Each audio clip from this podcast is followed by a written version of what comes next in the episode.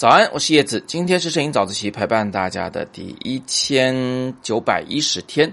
今天想跟大家讲一个就初学摄影师常常会犯的一个错误，就是我们总是习惯去做裁切动作啊，照片拍的不够好裁啊，画面不够简洁裁。那但是呢，这样做其实是有很大的问题的。为了说明这个问题，我给大家拍了三张照片，但是是手机拍的，给大家做个示范啊。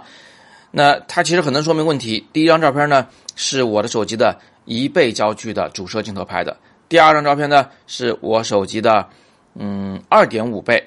这长焦镜头拍摄的；然后第三张照片呢，是我手机里的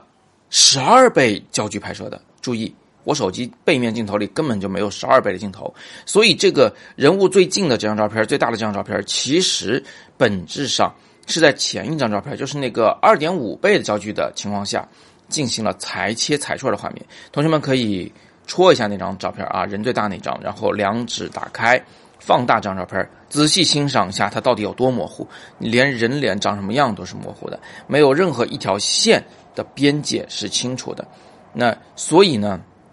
这张照片肯定是不能用的啊，就是手机上看一看，那也就只能糊弄其中。一小部分人吧，啊，绝大部分人看到这张照片都会感叹，就是这个画质不好啊，有点模糊，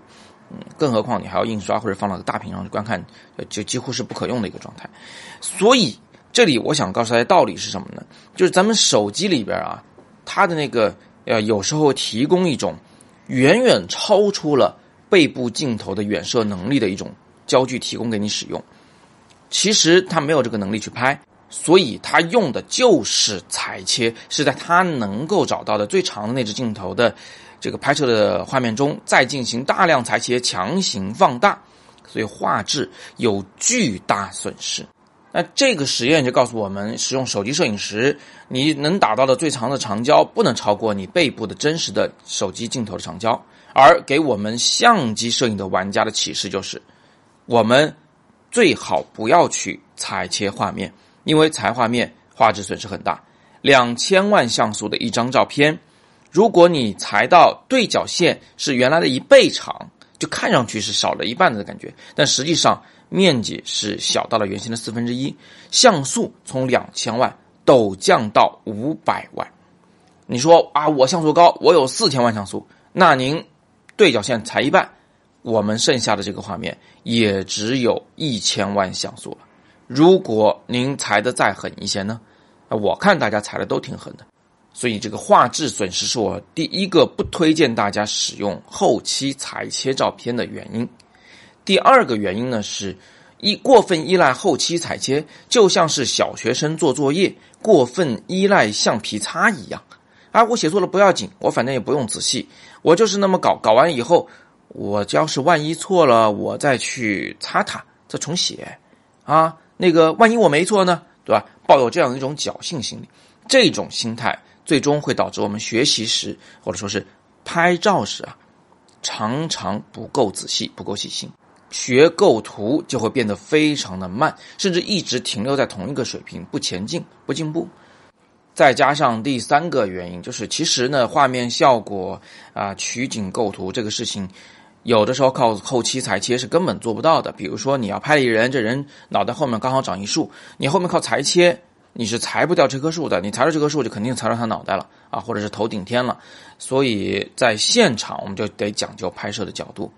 裁切这个后悔药，它也不是说什么时候都能有药效的。好，综上所述，我建议大家在拍照时尽量少动后期软件中的裁切刀，这个功能。看上去很爽，但是实际上，呃，过分依赖它会有很大的问题。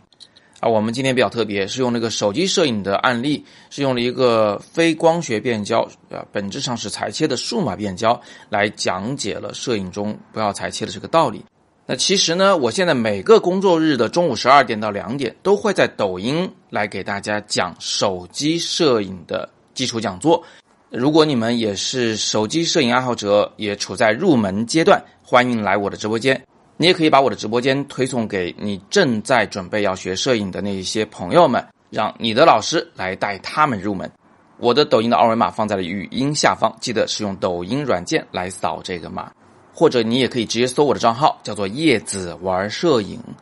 每个工作日中午十二点到下午两点抖音直播间见。今天是摄影早自习陪伴大家的第一千九百一十天我是叶子每天早上六点半。微信公众号摄影早自习不见不散。